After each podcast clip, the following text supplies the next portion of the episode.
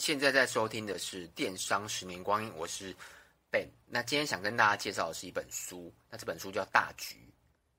我之前在《电商的十年光阴》也有跟大家介绍过，那这次我可能会稍微介绍多一点内容给大家听一下。如果你已经看过了，我觉得可以再回顾一下；那你还没看过的话，可以大概听我分析，然后看看有没有适合看这本书这样。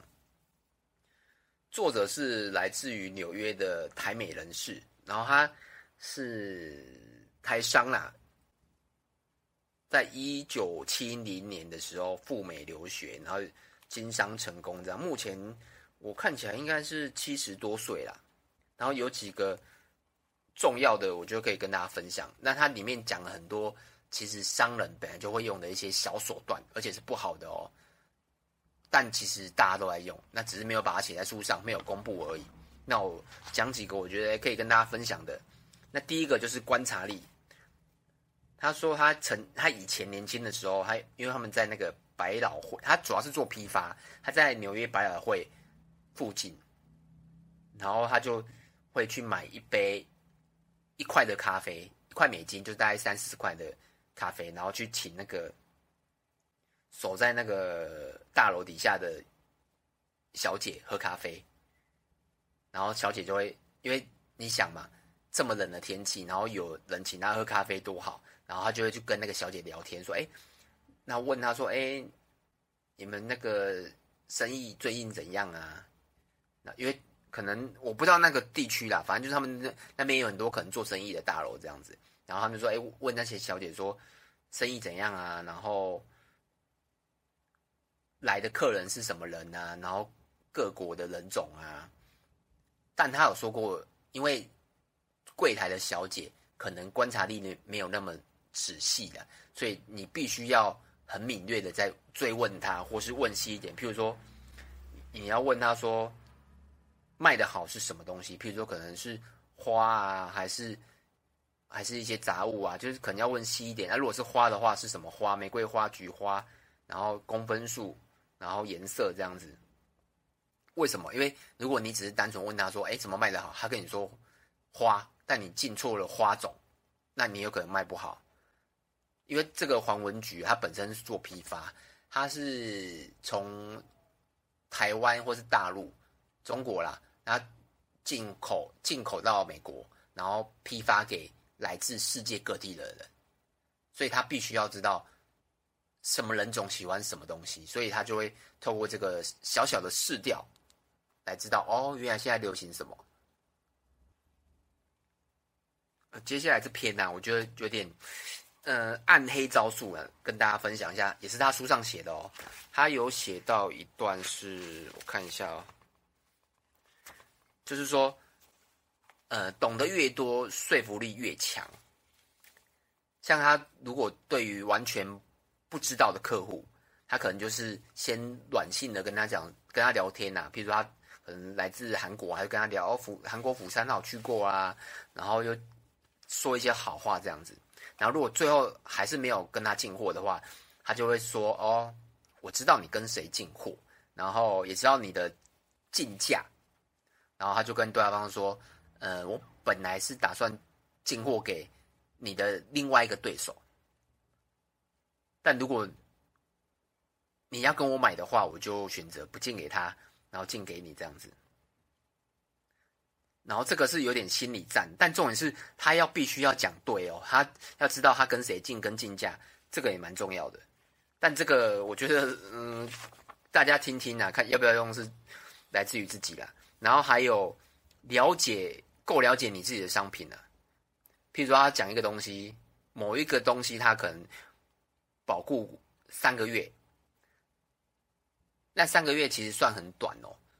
那加上他们是他们是走批发嘛，如果你是说呃要去好从美国进到澳洲好了，海关啊什么有的报税啊加一加，三个月你要来回三个月哦，说不定可能三个月才刚到，那保护三个月不就过了吗？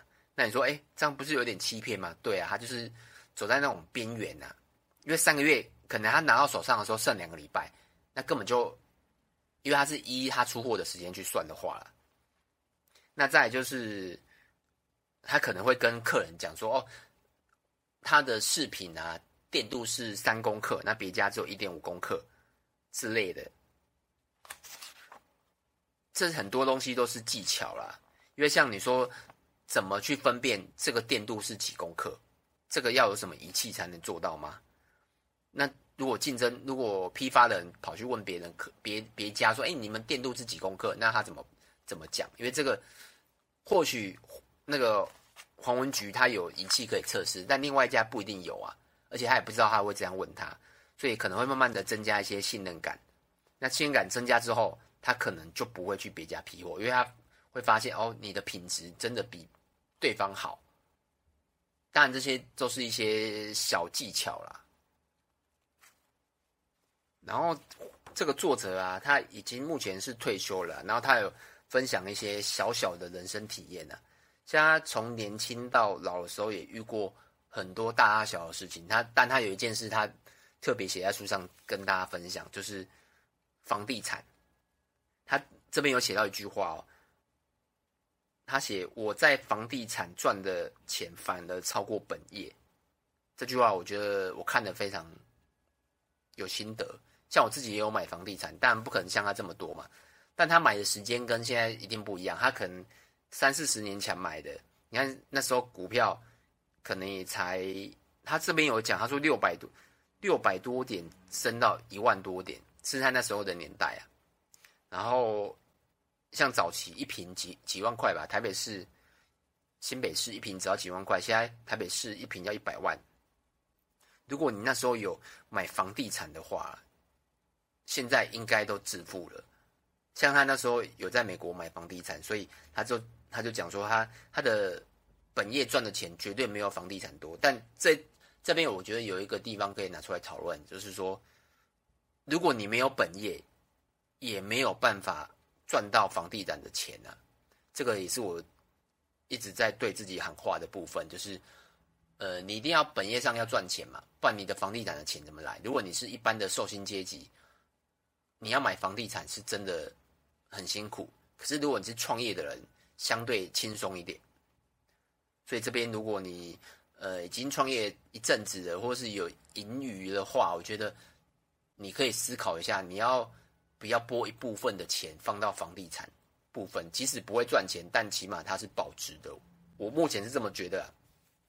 虽然大家觉得，哎，房地产以后会崩会怎样，但我觉得比较保值的，目前好像真的就只有房地产而已。那这这个也是他的自己的分享啊。这边呢，再来分享他一个人事的一个想法啦。他说他有个朋友。然后也是跟他一样做台商，然后早期就是，呃，风生水起，就是生意很好，然后也常请了蛮多人的，但殊不知，久了员工久了啊，基本上都觉得，哎，我都会了啊，那就走了这样子，然后慢慢慢慢的，每次只要就是请到一个人，然后过一阵子他就会走，所以他就有点心灰意冷了，最后。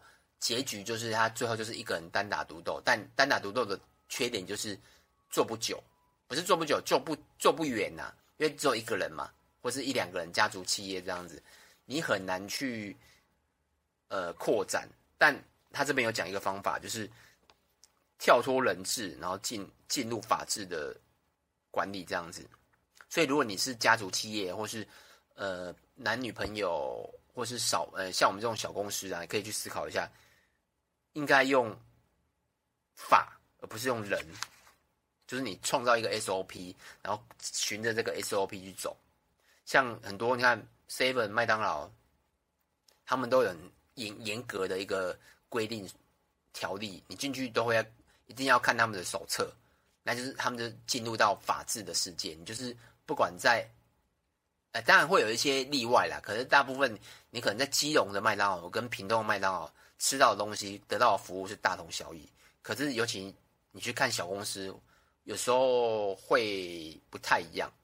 但我觉得有好有坏啦。但我觉得，如果你是要一个细水长流，而且不要让自己太辛苦，一定要建立法治这个观念。像我现在基本上除了行销的以外，我公司上很多事情都不用我出去处理，因为走 SOP 嘛，就是大家照 SOP 走。那除非有一个可能有一个大麻烦，或是有一个大 bug 需要我处理这样子。大部分呢、啊，公司上的一些频繁或琐碎或是重复的事情，都不是在我做了这样子，就是一个人治知道法治的方式。做生意呢，就是要进货。那这边他有分享一个他自己实际的经验，就是魔术方块。他说那时候啊，他慢慢发觉魔术方块有商机嘛，但年代我不知道，因为我没有经过，我没有经过那个年代。他说可能早期，早期的可能卖，譬如说可能二十块上下，然后成本大概九点多块，那但那时候是。拓展期跟成长期，所以只要有有有的就会，你只要有货，大家就会去买，因为那时候可能呃数量不多啦，市场上数量不多。举一个例好了，就像护目镜，像我之前常讲的护目镜，我们那时候疫情的时候，跟疫情前中那时候大护目镜那时候不是管制商品，然后我们我们就是到处去进货，只要。只要是护目镜有关系的，我们全部都拿。为什么？因为市场需要，然后消费者也是跟护目镜搭得上边的，大部分不管颜色什么，他们都一定买。为什么？因为那时候就是需求性嘛，就跟他讲魔术方块一样。那但过了一阵之后，就会到了成熟期，那成熟期就会开始杀价了。原本你可能像刚才讲的，你可能魔术方块卖二十块上下。那到了成熟期，可能变成十五块，十到十五块。那这时候呢，你就要去慢慢抓数量了。像我们，我印象中啊，我们护目镜大概有卖了五六千只吧，我不确定啊。我印象中五六千只应该有。但到了成熟期的时候，你就会发现，发现以前护目镜可能一只是一九九，那你会发现，哎，一九九跑不动的时候，那你就要开始注意了，你可能要降价一百五。那追货跟厂商追货速度你也要放缓，不然会发生一件事，就是压到货。这个要非常小心，然后最后就会进入衰亡期。那衰亡期就是等于大家都有了，那大家都有了时候怎么办？因为你做好前面那件事情，你已经把你你的魔术方块啊、你的护目镜啊都已经控制到一个量，因为你会有像我之前讲的，你有 ERP 嘛。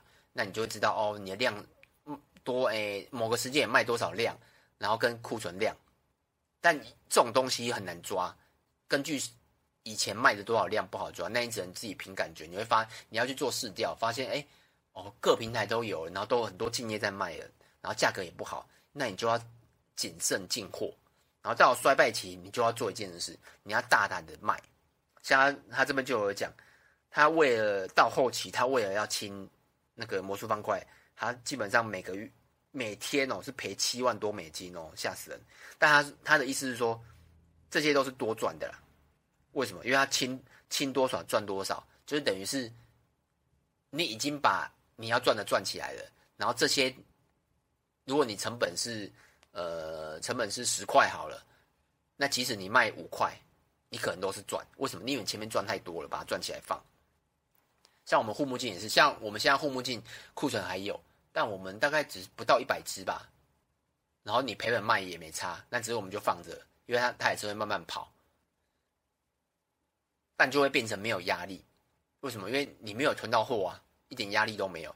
但之早期、啊，我们有时候会为了抓不准，会为了那种有一种心态，我不知道大家有没有，就是怕少卖，就是别人怕少赚到这个钱呐、但你后面你就要自己慢慢抓感觉，你不要害怕少卖，你要去思考一个问题：如果你囤到库存了，这个很重要，要去想一下。我觉得这个点跟我目前的做法都还蛮像的。呃，最后呢，我就来分享几个他的人生哲学啦，因为他已经退休了吧，他以他走过了三四十年的创业历史，跟我们分享几件事啊。譬如说，第一个是呃，快乐跟赚钱。他说：“呃，事业成功不一定会快乐，但事业不成功绝对不会快乐。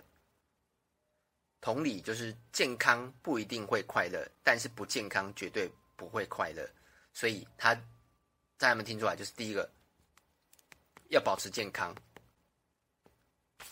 然后他有一句话，我觉得也讲得很好啦，就是赚钱是手段，理想才是目标。